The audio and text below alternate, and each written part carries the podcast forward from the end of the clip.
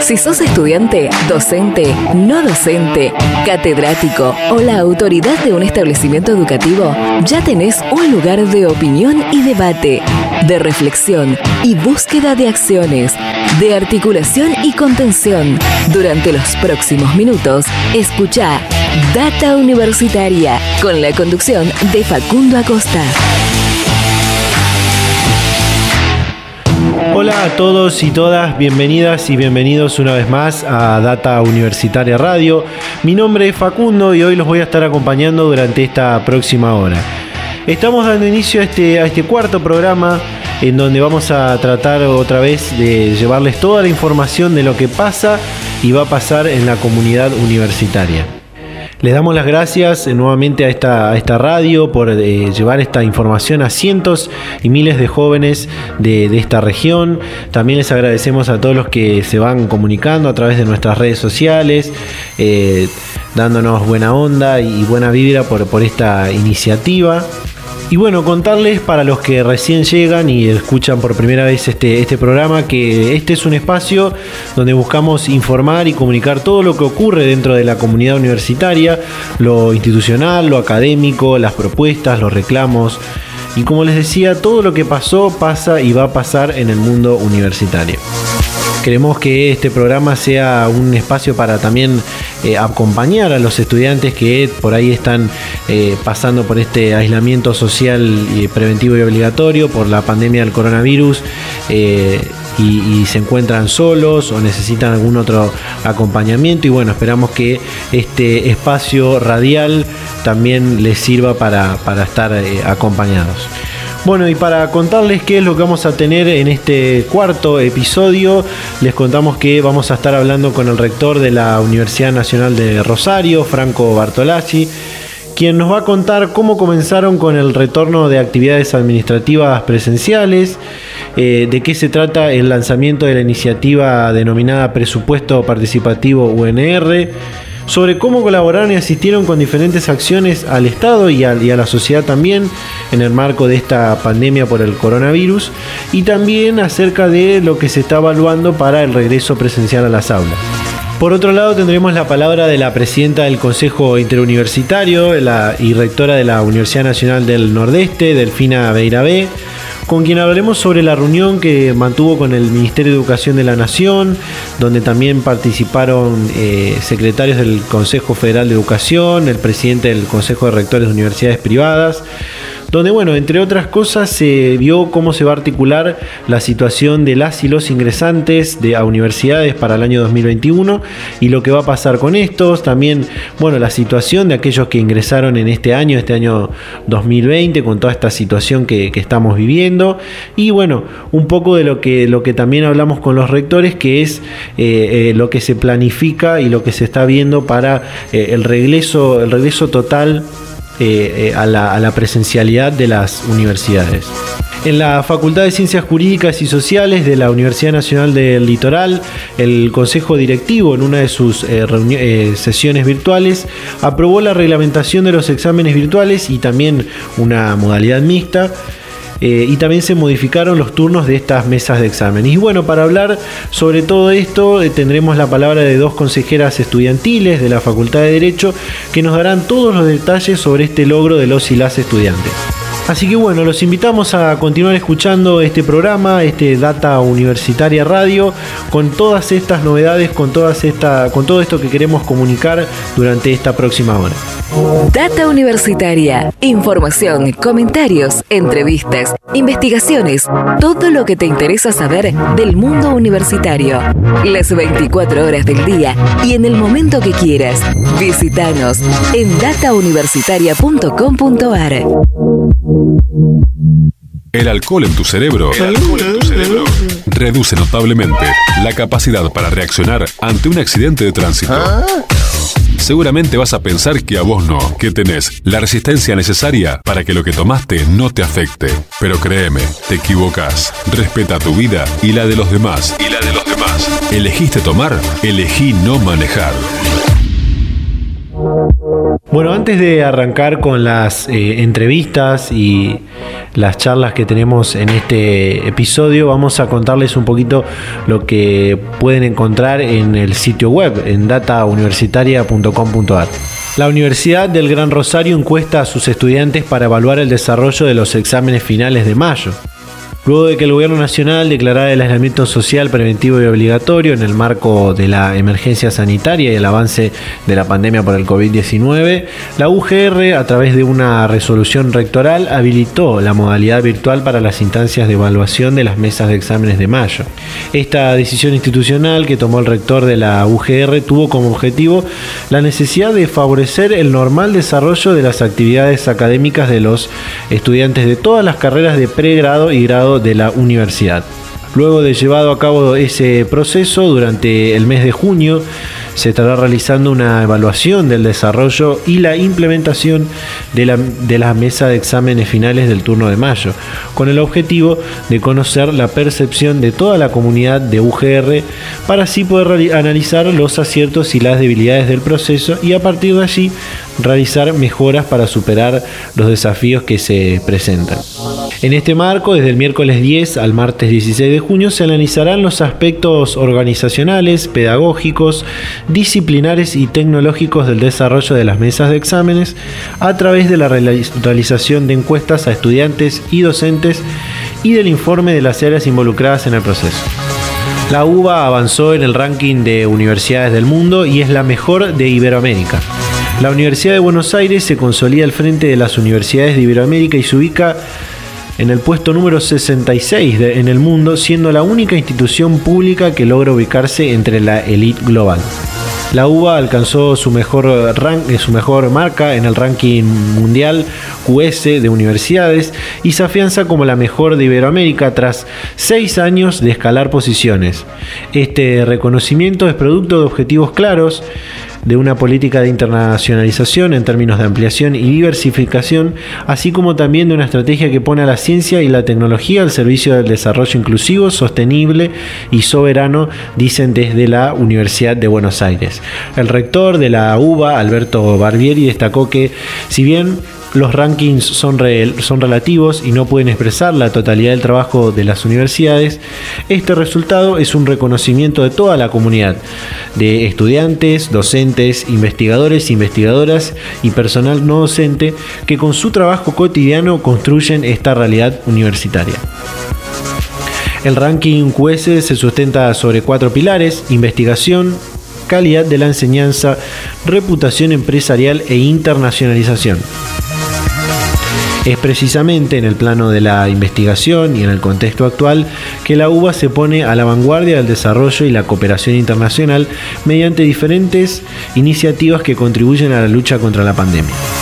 La UNL financiará proyectos para la conservación del patrimonio natural, la Universidad Nacional del Litoral, junto con Sarncor Seguros, la Fundación Hábitat y Desarrollo y el Ministerio de Medio Ambiente de la provincia de Santa Fe, financiarán proyectos para la conservación del patrimonio natural de la provincia de Santa Fe. Por ello, convocan a todas las instituciones públicas, ONGs e instituciones vinculadas a la conservación de la naturaleza, universidades, institutos terciarios, secundarios o primarios, dependencias gubernamentales relacionadas con esta temática de los municipios y comunas a presentar proyectos de este carácter.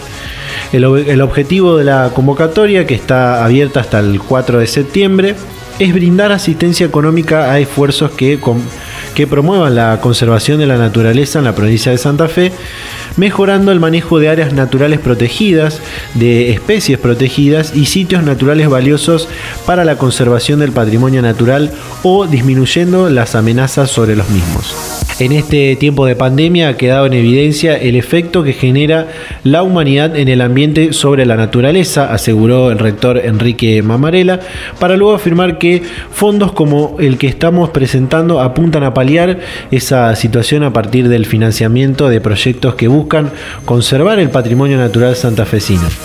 Mamarela valoró que esta iniciativa además es fruto de un trabajo colaborativo que potencia el proyecto inicial. Aunar esfuerzos entre el sector público y el privado permite optimizar acciones como estas que apuntan a conservar el patrimonio natural de Santa Fe, cerraba el rector de la UNL. La Universidad Católica de Santa Fe es parte de la Coalición Nacional para la Prevención de la Obesidad Infantil. La UCSF, a través de su carrera de nutrición, es parte de la Coalición Nacional para la Prevención de la Obesidad Infantil, coordinada por UNICEF y la Fundación Interamericana del Corazón. Esta es una red de organizaciones de la sociedad civil que tiene como objetivo promover políticas basadas en evidencia científica que mejoren el entorno alimentario y de esta manera poder contribuir a la prevención de la obesidad infanto-juvenil en el país.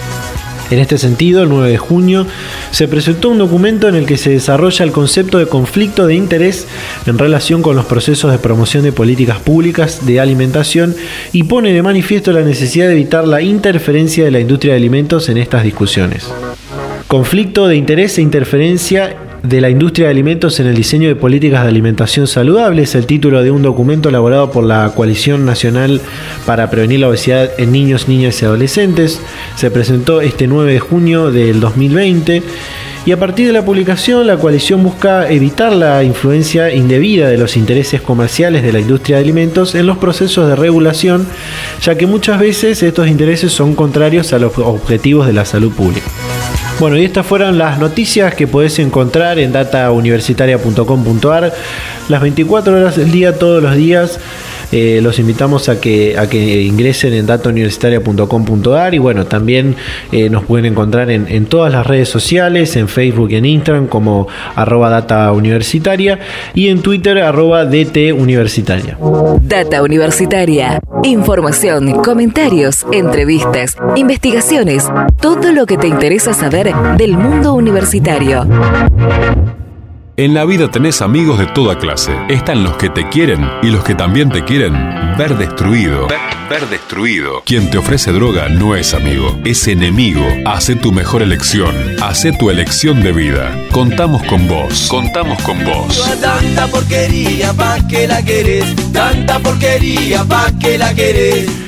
Bueno, hay muchas novedades en las comunidades universitarias y como por ejemplo que se, evalúa el retorno a la, presencialidad. Bueno, algunas de ellas eh, están, están volviendo con eh, actividades administrativas, como por ejemplo la Universidad Nacional de, Rosario, que esta semana retomó con, con algunas actividades administrativas y para ello estamos en contacto con el rector de la Universidad de Rosario, Franco Bartolacci. Franco, ¿cómo le va? ¿Qué tal? ¿Cómo les va? Bueno, en principio cuéntenos cómo se está desarrollando este regreso a la actividad administrativa que se dio esta semana. Eh, la verdad que muy bien, yo estoy recorriendo cada una de las unidades académicas, nosotros habilitamos a partir de este lunes 8 de junio, eh, en virtud de la autorización de, de la resolución de jefatura de gabinete y el decreto reglamentario del gobernador de la provincia, las actividades administrativas en la Universidad Nacional de Rosario. Es un regreso progresivo y paulatino con un horario reducido de 9 a 15 y con actividades programadas con anterioridad. Encima está abierto cada uno de los edificios para la atención al público. Eh, y la verdad que he recorrido facultades, escuelas en estos eh, primeros eh, tres días y se están cumpliendo de manera estricta todos los protocolos que establecimos. Nosotros garantizamos desde el rectorado de la universidad tanto capacitación del personal como de los miembros que integran cada una de las comisiones de contingencia de las facultades, como insumos para poder aplicar los protocolos que, que establecimos. Así que estamos muy satisfechos con estos primeros días eh, de actividad. En esta misma semana se dio el lanzamiento de una de una iniciativa que, que bueno denominaron presupuesto participativo UNR. ¿Qué, qué nos puede contar? Bueno, esa es una experiencia inédita eh, en el marco, en el contexto de las universidades eh, nacionales. nosotros tenemos una experiencia en la Universidad Nacional de Rosario en la Facultad de Ciencia Política de aplicación del presupuesto participativo. Hace ocho años que la facultad lo viene llevando adelante, desde el 2011.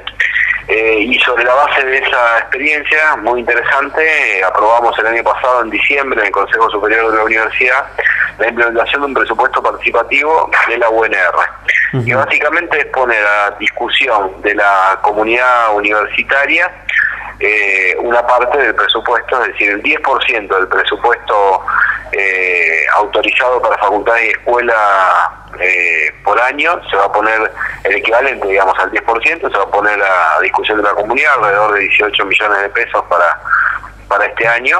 En la propia comunidad, todos los claustros, la que discute los proyectos, los presenta, los elabora y esos proyectos luego son puestos a consideración de la comunidad en su totalidad para que sean votados y los que salen elegidos van a ser eh, desarrollados con ese con ese presupuesto. Es una experiencia eh, en términos institucionales innovadora y, que apunta a garantizar una institución más eh, democrática, más transparente, a empoderar a la comunidad en la toma de, decisiones.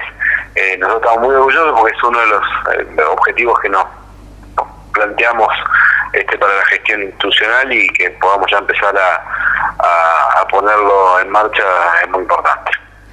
Por otra parte, eh, preguntarle, la universidad estuvo realizando muchas acciones en conjunto con los diferentes gobiernos para atender y hacer frente a la, a la pandemia por el coronavirus, eh, pero a su vez hay muchas acciones de asistencia a, a los estudiantes que, que también fueron muy importantes, ¿no?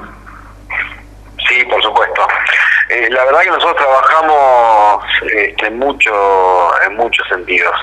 Eh, rápidamente cuando empezó la pandemia pusimos hacia afuera todos los recursos de la Universidad Nacional de Rosario a disposición del Estado y de la sociedad para hacer frente a la emergencia.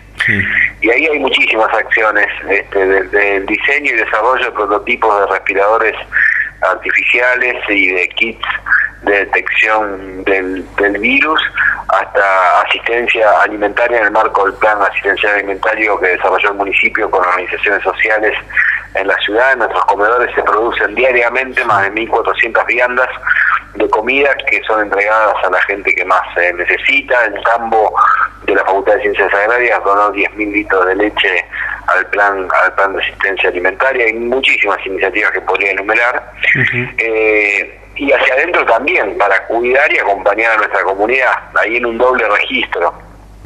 Uno, en todo lo que tiene que ver con lo que denominamos el proceso de acompañamiento pedagógico virtual, eh, que permitió para una universidad que no tiene historia en materia de virtualidad, prácticamente llevar adelante una revolución tecnológica en muy poco tiempo, porque nosotros pasamos de eh, una plataforma virtual que navegaban diariamente 500 personas a una que hoy transitan por día más de 45 mil docentes y estudiantes, sin dificultades importantes, pudimos hacer ese tránsito en muy poco tiempo este, y garantizando que, te diría que mayoritariamente, casi todas las cátedras puedan tener actividad académica en este contexto de, aislamiento. Pero a su vez, acompañando a nuestra comunidad, porque también nuestra comunidad atravesaba un momento difícil, entonces generamos, no solo ampliamos la política de bienestar y de becas eh, puntualmente, eh, sino que en ese contexto imaginamos este, acciones específicas en el marco de la pandemia, una beca de asistencia integral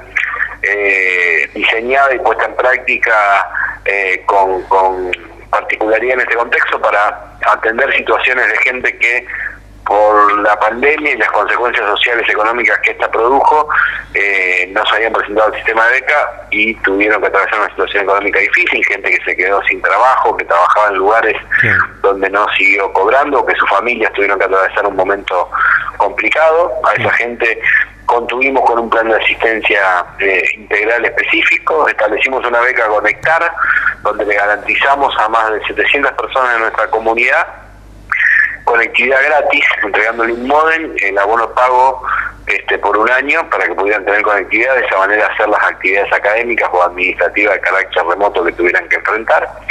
Eh, implementamos el programa Volver Seguro eh, para acompañar afuera a quienes no podían ser repatriados, para garantizar incluso eh, alojamiento a quienes fueron repatriados, miembros de nuestra comunidad que estaban en el exterior.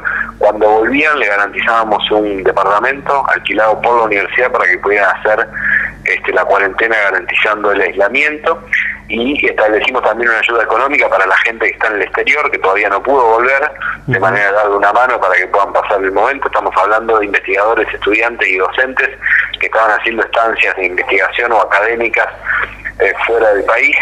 Nada, pusimos, así como pusimos todos los recursos de la universidad hacia afuera eh, para acompañar a la sociedad y el Estado en este momento, también lo hicimos hacia adentro para acompañar a nuestra comunidad. Sí, a, pesar de, esas acciones eh, internas que, usted cuenta, eh, desde el comienzo de esta situación y continuando hasta hoy, que ya ha pasado casi 80, un poco más de 80 días, sigue habiendo muchos reclamos del claustro estudiantil por, por cuestiones académicas, como, como las clases virtuales, el no, el no poder continuar con el ciclo electivo y que muchos y muchas piensen y, se planteen en, dejar la carrera por esta, esta cuestión excepcional que estamos viviendo. Eh, ¿Recibe estos reclamos? ¿Qué, respuesta les da? nosotros extremamos todas este, las posibilidades para acompañar, por eso dijimos, hablamos de acompañamiento pedagógico virtual, no de educación a distancia, que es otra cosa, eh, pero para acompañar a nuestros estudiantes en este momento complicado. Nosotros estamos convencidos que con esas estrategias eh, vamos a llegar mucho mejor al momento en que podamos recuperar la presencialidad que si no hubiésemos hecho eh, nada en el medio. Eh, y de hecho se avanzó mucho en nuestra en, nuestra universidad en este en esta en esta dirección. Nosotros tenemos este, en estos primeros eh, dos meses, eh, tres meses ya casi, más de 600 estudiantes que rindieron exámenes en contexto de aislamiento, es decir, a través de plataformas virtuales, estamos hablando de, exámenes eh, finales, eh, y más de 110 estudiantes que rindieron su última materia y se recibieron. En, este en este contexto. Establecimos además una plataforma para acompañar particularmente a los ingresantes. Naturalmente hay situaciones que son difíciles de abordar porque por la especificidad requieren de la presencialidad, estoy imaginando algunas prácticas, clínicas, trabajos en laboratorios, eh, por lo cual ahí reservamos para cada facultad la potestad de resguardar esas actividades cuando entiendan que eh, por su especificidad no pueden este, tratarse más que en contexto de presencialidad y esas serán reprogramadas este, cuando podamos recuperar la presencialidad. Eh, pero la verdad que yo, aún con todas las dificultades, en un mundo donde cambió absolutamente todo, eh, yo estoy muy orgulloso del esfuerzo que hizo la comunidad académica de la Universidad de Rosario eh, para seguir garantizando todas estas acciones con un enorme compromiso y esfuerzo. En este, en este mismo sentido, rector, también eh, los docentes reclaman que, en este contexto están teniendo eh, una, una, sobrecarga laboral que, que no está dentro del convenio colectivo de trabajo, a pesar de que, bueno, como, como decimos, estamos en una situación eh, excepcional, ¿no? Sí, muy excepcional. Yo creo que es una situación tan excepcional que de ninguna manera puede abordarse con los parámetros de la normalidad, en ningún caso. Claro, sí. Nosotros hemos trabajado, yo participo de las reuniones nacionales, paritarias con los colectivos docentes universitarios, hemos hecho tres reuniones ya aquí en Rosario de la paritaria eh, particular, hemos incluido al colectivo docente en el diseño, en la implementación de cada uno de los eh, de los protocolos, sabemos, por eso el reconocimiento que hay un enorme esfuerzo de las y los docentes de la Universidad Nacional de Rosario, este, que implica además de esfuerzo mucho aprendizaje, porque para muchos la tarea de la virtualidad es toda una novedad y hubo que construirla eh, casi artesanalmente sobre la marcha, este, pero a mí me produce mucho mucho orgullo. En una, en una sociedad y en un mundo donde hay tanta gente que producto de la pandemia está pasando muy mal, que el colectivo docente universitario, que la comunidad de la universidad pública eh, asuma, aún con todas estas dificultades, aún con el esfuerzo, eh, aún con la, con la exigencia, el rol que tiene que asumir en una situación como esta, a mí me produce mucho orgullo.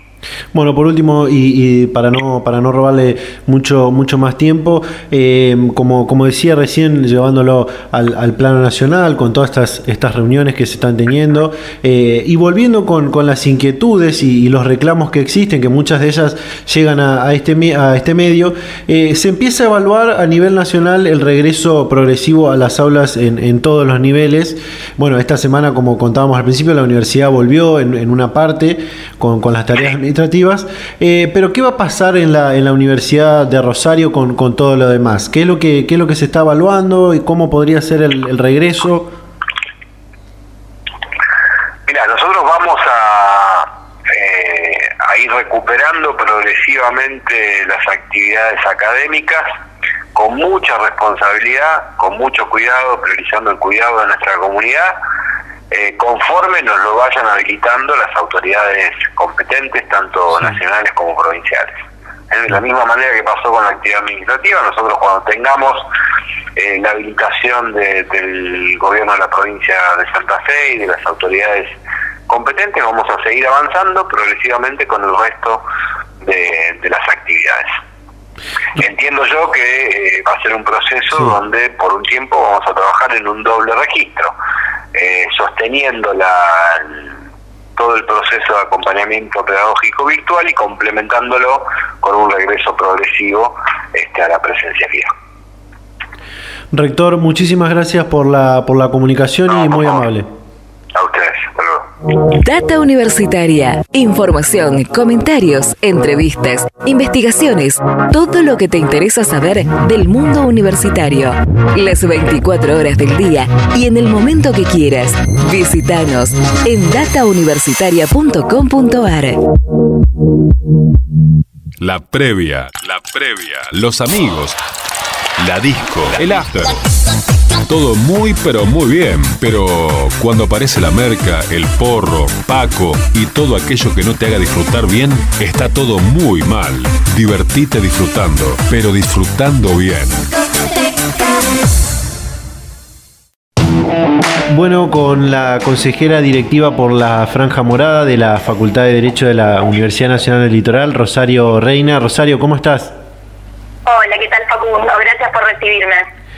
Bueno, en principio contanos sobre este proyecto que se aprobó en esta primera sesión del Consejo Directivo, una, una sesión virtual, donde se reglamentaron los exámenes eh, virtuales. Sí, sí, Facundo, la verdad que estamos muy contentos porque, bueno, en el día de ayer pudimos tener la coronación de, de básicamente un trabajo que se viene haciendo desde hace más de un mes te comento un poco cómo fue el proceso. Nosotros, desde los consejeros estudiantiles por la franja, que representamos el claustro estudiantil en el Consejo Directivo de la Facultad de Ciencias Jurídicas y Sociales, presentamos el día 8 de mayo el primer reglamento de exámenes virtuales en nuestra facultad con el objetivo de poder empezar a discutir esta temática, porque bueno, entendemos que para ese momento nos encontrábamos transitando una etapa muy poco flexible del aislamiento social preventivo y obligatorio y bueno, de los estudiantes empezó a surgir la duda de qué iba a pasar con el turno de Julia.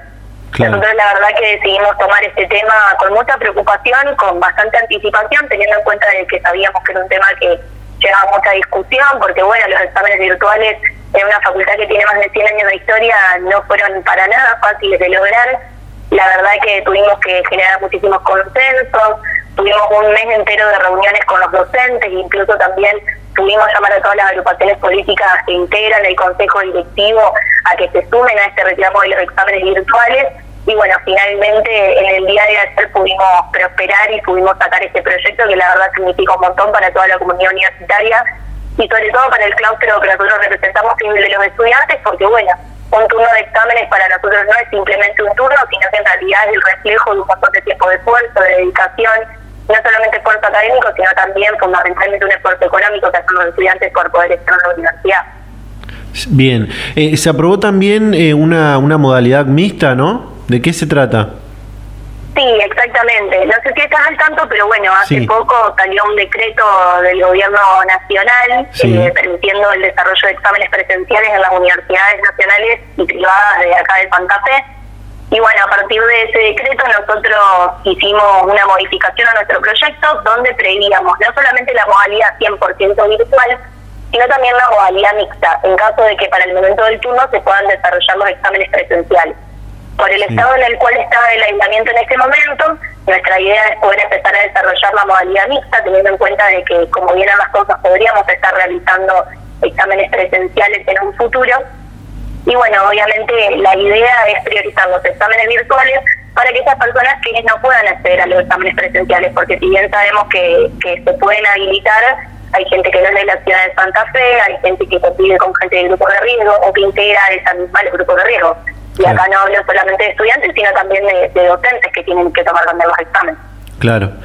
Eh, este hecho eh, es eh, no solamente es algo único porque bueno, a partir de, allí habrá exámenes virtuales donde, donde todos y todas van a poder acceder, sino también, como decías recién, logró el consenso de todas las fuerzas estudiantiles, ¿no? Sí, sí, la verdad que a nosotros nos parecía que era un tema fundamental teniendo en cuenta de que, bueno, más allá de las diferencias políticas, en este tema teníamos que estar todos juntos, nosotros si bien fuimos los primeros en presentar el proyecto, convocamos a todas las agrupaciones y respondieron al pedido de poder votar todos en el mismo sentido a favor de los exámenes virtuales, que la verdad fue un logro increíble porque bueno, estas cosas no se ven muy muy últimamente en, la política en general. La grieta la verdad que es algo que está muy presente en nuestro país y bueno, hemos sabido marcar la diferencia y unirnos para poder lograr lo que queríamos. Así que sí, ha sido un precedente bastante importante y un gesto de buena voluntad por parte de todas las personas que integran el Consejo Directivo. Bueno, y, y, por último, esto seguramente lo van a escuchar eh, muchos, eh, muchos estudiantes de, la región. Eh, ¿Qué otros detalles tienen que tener en cuenta a partir de esto, de este de esta reglamentación de los exámenes virtuales? Los tipos de exámenes virtuales que se contemplan dentro de esta reglamentación pueden ser tanto escritos como orales. Nosotros contemplamos primordialmente todo lo que tiene que ver con la oralidad, eh, particularmente por, por las vicisitudes que se dan dentro de nuestra facultad, y que bueno, es una facultad en la cual se toman muchos exámenes orales, en la mayoría de nuestra carrera damos exámenes orales, y bueno, por eso les da la facilidad de poder usar plataformas como por ejemplo Zoom, Webex, Meet y demás, que nos permiten dar los exámenes en vivo y en directo, casi igual que como si estuviéramos presencialmente en la facultad. Así que bueno, pudimos adaptar bastante esta modalidad y esperamos que pueda servir como puntapié para que se empiece a implementar en otras universidades también. Bien, bueno Rosario, muchísimas gracias por la comunicación, muy amable y seguimos en contacto. No, por favor, muchas gracias a vos Facundo por recibirme y escuchar también eh, esta transmisión que realizamos con alegría de todos los logros que realizamos como estudiantes. Data Universitaria. Información, comentarios, entrevistas, investigaciones, todo lo que te interesa saber del mundo universitario. Las 24 horas del día y en el momento que quieras. Visítanos en datauniversitaria.com.ar. Vida sin droga. Vida sin droga. Estudias, tenés amigos, tu familia, tu pareja, tus momentos. Y al final vas camino a ser muy, pero muy feliz. Muy feliz. Muy bien.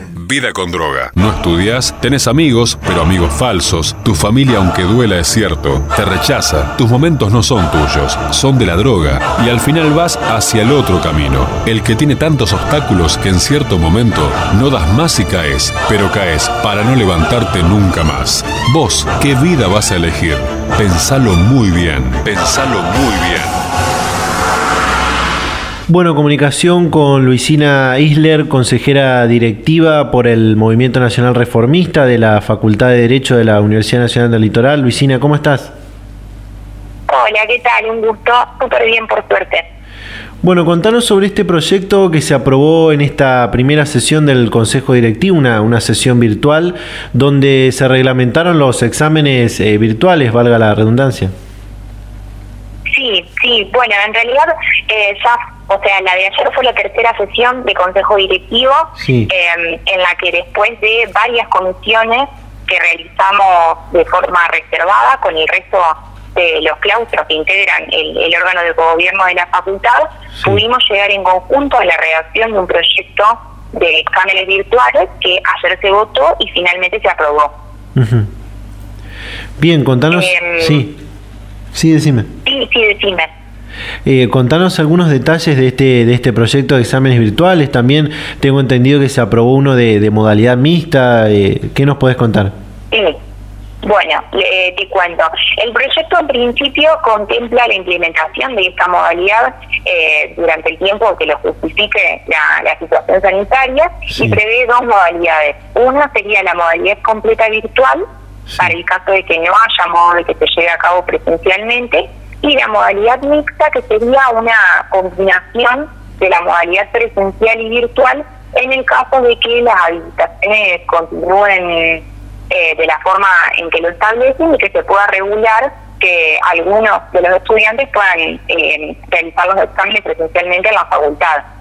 Eh, respecto de la modalidad virtual, que en sí es el protocolo en el cual eh, estuvimos trabajando durante tanto tiempo, eh, se desarrolló la implementación de una modalidad, por ejemplo, para los estudiantes de primer año, que tiene que ver con que los docentes puedan decidir respecto de tomar exámenes escritos u orales libremente, y en cambio para los alumnos de segundo a sexto de las dos carreras, se exige en, en todos los casos al menos una instancia oral.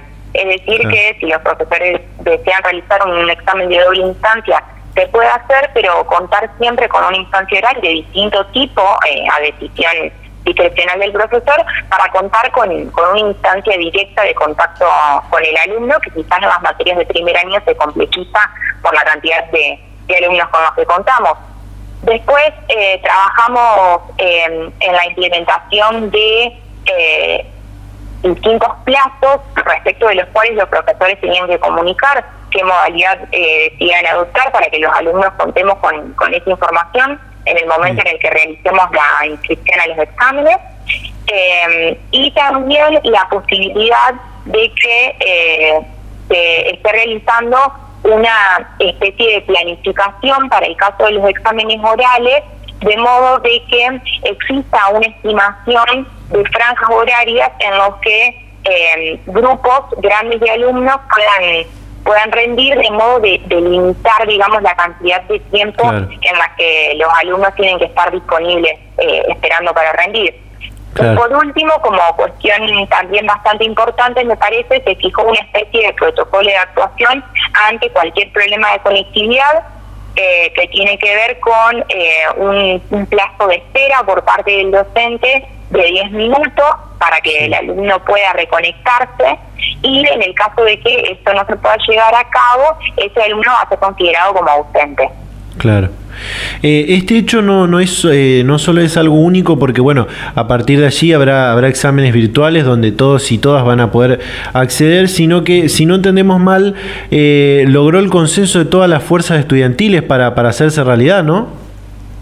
Sí, efectivamente, algo prácticamente inédito en la historia de la facultad y que tuvo que ver con que todas las, las agrupaciones y los representantes entendimos que el garantizar el derecho a rendir de los estudiantes era nuestra prioridad súper clara. En ese sentido, el del estudiantado se mostró súper unificado y decidido y nos pareció que era pertinente que respondamos con la responsabilidad que correspondía, que era representar esa voluntad y unirnos eh, en pos de garantizar este derecho.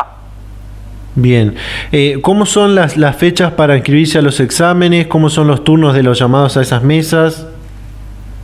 Bueno, a partir de ayer lo que se implementó fue una extensión de los plazos que venían planificando, sobre todo por las circunstancias obvias que, que, implica esta situación, así que se prorrogaron las fechas, pero los exámenes se van a estar llevando a cabo a partir de la última semana de julio y el segundo llamado empezaría el 18 de agosto. Así que se da una, una lógica extensión de todo lo que sería el primer cuatrimestre. Bien, por último, ¿qué, otros detalles eh, tienen que saber? Bueno, todos los estudiantes que, escuchen eh, este, este, este audio, este programa, eh, ¿qué otros detalles tienen que tener en cuenta sobre estos exámenes virtuales? Bien, me parece importante que, que, bueno que los estudiantes tengan en cuenta, por ejemplo, que en el momento en el, que vayan a, a realizar el examen, es importante que el ambiente en el que se encuentren esté despejado eh, no contar con, con elementos extra que, que permiten que, el, que permitan que el examen se desarrolle de la mejor forma porque los profesores pueden seguir constatar esa cuestión. Eh, y bueno por otro lado eh, creo que es eh, prepararse de la misma forma que, que se prepararon siempre quizás intentar eh, eh, contar con la información respecto del modo en el que se va a llevar a cabo para no, no tener ningún tipo de dudas, pero estar con la tranquilidad de que los profesores eh, tienen la misma predisposición de siempre y, quieren que los exámenes se lleven a cabo de la mejor forma posible. Bien, Luisina, muchísimas gracias por la comunicación y seguimos en contacto. No, a ustedes. Muchísimas gracias y saludos a todos. Data Universitaria. Información, comentarios, entrevistas, investigaciones, todo lo que te interesa saber del mundo universitario. El alcohol en tu cerebro, el alcohol en tu cerebro reduce notablemente la capacidad para reaccionar ante un accidente de tránsito. Seguramente vas a pensar que a vos no, que tenés la resistencia necesaria para que lo que tomaste no te afecte. Pero créeme, te equivocas. Respeta tu vida y la de los demás. Y la de los demás. ¿Elegiste tomar? Elegí no manejar.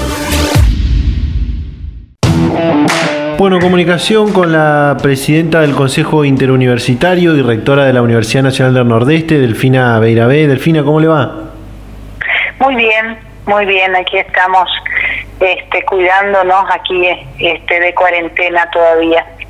Bien, bueno, en primer lugar cuéntenos sobre esta reunión que mantuvo con el Ministerio de Educación, el Secretario de Políticas Universitarias, el Consejo Federal de Educación, donde también estuvo el presidente del Consejo de Rectores de Universidades Privadas, donde, bueno, entre otras cosas, eh, se trató cómo va a ser la inscripción de los egresados del secundario 2020 y, bueno, por ende, ingresantes 2021. Eh, en realidad sí, el, ministro nos convocó eh, a representantes, es decir, bueno, nos convocó al CIN, al CRUP, eh, estaba la Secretaría del Consejo Federal también de Educación y, algunos ministros y, de, ministras de, de algunas provincias.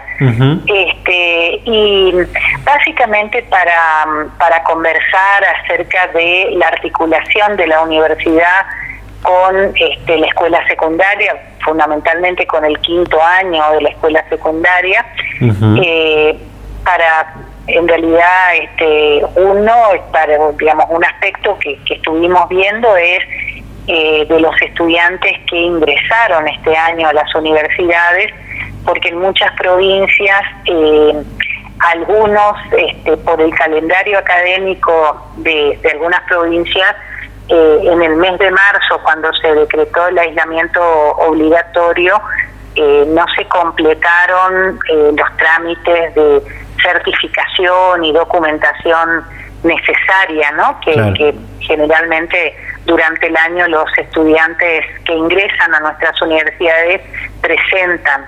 de finalización me refiero del ciclo académico del año pasado. Y eso fue un aspecto que estuvimos hablando y eh, de hecho, todas las universidades hemos flexibilizado mucho este, también los criterios y, las exigencias de documentación, porque todas también este, prorrogamos eh, trámites administrativos.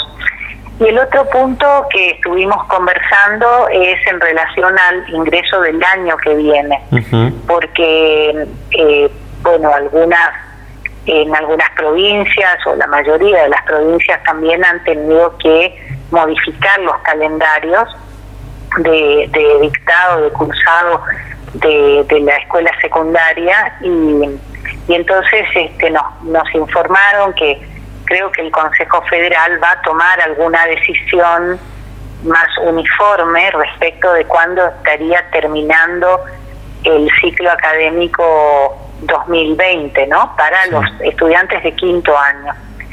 Y así que lo que quedamos es este es en conformar una comisión para de representantes de, las instituciones que, estuvimos en esta reunión eh, para establecer algunas medidas y algunos acuerdos para no este digamos no no obstaculizar o no perjudicar el ingreso de los estudiantes a las universidades el año próximo. De eso estuvimos conversando. Bien, sí, eh, en palabras del ministro se, se, habla de planificar un módulo específico para los casos de, estos estudiantes que, tienen que ingresar a las universidades en el 2020 y así, bueno, como usted decía, lograr un cierre de, estos 14 años de, educación obligatoria. Pero, eh, ¿puede contarnos algunos detalles si es que está al tanto de, cómo se llevaría a cabo, de quién estaría a cargo este, este módulo, en qué, en qué plazos? No, la verdad es que eh, lo que, mm, digamos, por un lado seguramente hay algunas decisiones que van a tomar las jurisdicciones respecto al, a la escuela secundaria, al último año de la escuela secundaria, ¿no? Eh, en ese sentido probablemente esté hablando de el ministro. Eh, lo que nosotros quedamos es que íbamos a analizar alternativas y obviamente también eh, acordarlas, consensuarlas eh, con el conjunto de universidades, porque en realidad lo que le explicábamos también al ministro es que cada universidad por por su autonomía también ha establecido diferentes modalidades en relación y también fechas en relación al, al ingreso. Eh, hay, digamos, hay universidades o hay carreras dentro de nuestras universidades que tienen módulos introductorios o que tienen cursos de ambientación o que tienen este sí, distintas distintas formas de trabajar el, el ingreso de los estudiantes, ¿no es cierto? Entonces, por supuesto que nosotros vamos a tomar en cuenta si hay una fecha que las provincias este, establecen para la culminación del secundario, nosotros seguramente encontraremos alguna alternativa para adaptar el ingreso del primer año, me refiero, ¿no? De las otros los otros este, cursos o los otros años este, no van a tener seguramente eh, modificaciones, pero sí lo que correspondería al ingreso a, de, estudiantes que han tenido que cursar este año la, escuela secundaria. Así que de eso hemos estado hablando y seguramente nos vamos a, reunir para, para trabajar eh, próximamente para llevar al Consejo Interuniversitario también algunas alternativas y, llegar a algunos acuerdos a nivel nacional que, que bueno que sirvan para para adelantarnos a la situación de lo que va a ocurrir el año que viene. También, como usted decía, se trató la, situación de, quienes ingresaron eh, este año, los ingresantes 2020, eh, que bueno, también muchos de ellos en algunas carreras prácticamente no, no llegaron a tener eh, clases presenciales porque los alcanzó rápidamente el, aislamiento social obligatorio y, y, ahí automáticamente se comenzó con la, con la virtualidad. ¿Qué va a pasar con la, con la situación de estos estudiantes? ¿Qué, qué se evalúa desde el CIN? Bueno, eh, la, la realidad es que todas las universidades y todas las carreras están funcionando y están desarrollándose a través de medios, digamos, de la virtualidad, del uso de otros recursos tecnológicos, ¿no es cierto?, para, para poder desarrollarse. Eh, en ese sentido, bueno, lo que no estamos haciendo es eh, implementando clases presenciales y, eso se verá más adelante y también de acuerdo a la situación particular que tenga la evolución que tenga la pandemia en las distintas provincias y en los distintos lugares donde están localizadas las universidades, ¿no? Pero quiero decir, bueno, eh, lo que variamos es la modalidad del dictado de las carreras, no no este, la interrupción de las carreras, así que Vamos a ver, por supuesto, tendremos que ir evaluando qué pasa con, con, los estudiantes y bueno, cuánto de los estudiantes que han ingresado, me refiero, han podido este, llevar adelante sus sus cursos en este en este tiempo, en estos meses, ¿no? Yo creo que terminado este primer semestre vamos a tener alguna algunos datos más más certeros y más claros respecto al impacto que ha tenido esta modalidad en los primeros años de, la universidad. Por último, eh, comienza a evaluarse el retorno progresivo a, las aulas, por lo menos en los, en los niveles obligatorios, y, se habla de que en el 85% del país se podría regresar de forma paulatina alrededor del, mes de agosto. Con, con, las universidades, ¿cómo se evalúa el regreso a la, a la presencialidad? Bueno, y nosotros hablamos siempre del regreso gradual. Sí. Eh, condicionada a la situación sanitaria y condicionada también a, todas las medidas que, que, van a ser necesarias para, para garantizar seguridad, no solamente de, por parte de la comunidad universitaria que se moviliza, eh, sino también el impacto que tiene esa movilización en el contexto de, las ciudades y de los lugares donde donde están ubicadas las universidades.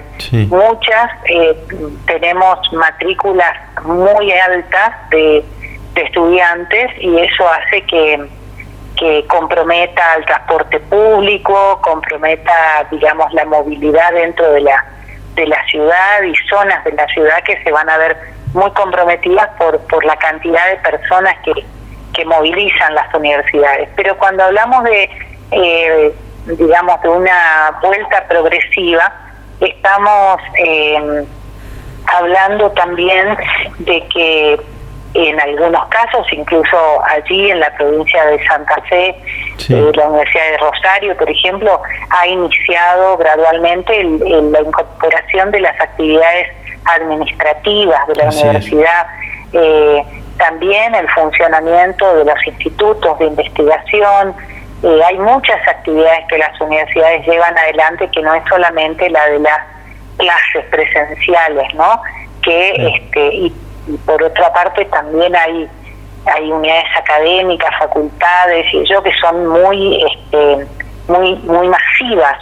Otras que son más pequeñas, de manera que todo esto yo creo que se va a poner a consideración en cada universidad y con las autorizaciones que correspondan a las eh, autoridades nacionales, provinciales y a las autoridades de salud que van a tener que autorizar también este, el funcionamiento con los protocolos que, que sean necesarios, ¿no? Que con eso se está trabajando también. Este, Bien, perfecto. Eh, Delfina, muchísimas gracias por, por la comunicación y muy amable como siempre. Bueno, muchas gracias a ustedes y bueno, un saludo muy cordial a, todo el equipo y a, la audiencia. ¿eh? Muchas gracias. Data Universitaria. Información, comentarios, entrevistas, investigaciones, todo lo que te interesa saber del mundo universitario. En la vida tenés amigos de toda clase. Están los que te quieren y los que también te quieren ver destruido. Ver, destruido. Quien te ofrece droga no es amigo, es enemigo. Hace tu mejor elección. Hace tu elección de vida. Contamos con vos. Contamos con vos. Tanta porquería, pa' que la querés. Tanta porquería, pa' que la querés. Bueno, entramos en el final de este cuarto programa de Data Universitaria Radio. Eh, vamos a comenzar, como siempre, a agradecer a toda la gente que, que, escuchó, que estuvo atenta a las entrevistas que tuvimos en este, en este programa. Como siempre, gracias también a la, radio que, nos brinda este, este, lugar para llegar a cientos y miles de jóvenes eh, y estudiantes universitarios y universitarias de, esta región. Eh, gracias también a los, que, a los que se comunican por nuestras redes, a través de, Instagram, de Twitter, de, Facebook también, eh, mandándonos mensajes, mandándonos sus inquietudes, sus reclamos. Sepan que este espacio es para que toda la comunidad universitaria, también eh, como, así como los estudiantes, también eh, los docentes, los no docentes, eh, todos pueden usar este espacio como un canal para poder vehiculizar de alguna manera sus reclamos y sus inquietudes. Y bueno, en el momento en el que podamos tener la información para, para resolver aquellas esos inconvenientes, se los estaremos comunicando. también, bueno, sepan que pueden estar en contacto diariamente a través del sitio web datauniversitaria.com.ar, donde intentamos llevar toda la información de lo que pasa dentro de la, de la comunidad universitaria.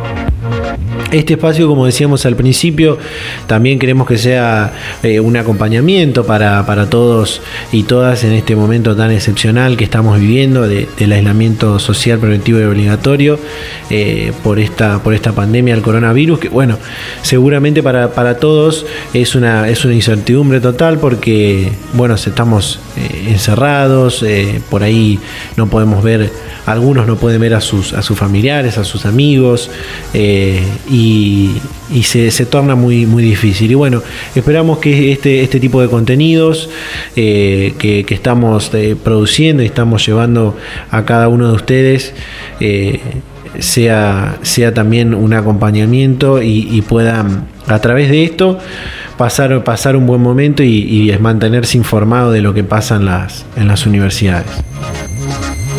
Queremos también recordar cuáles son nuestras redes sociales.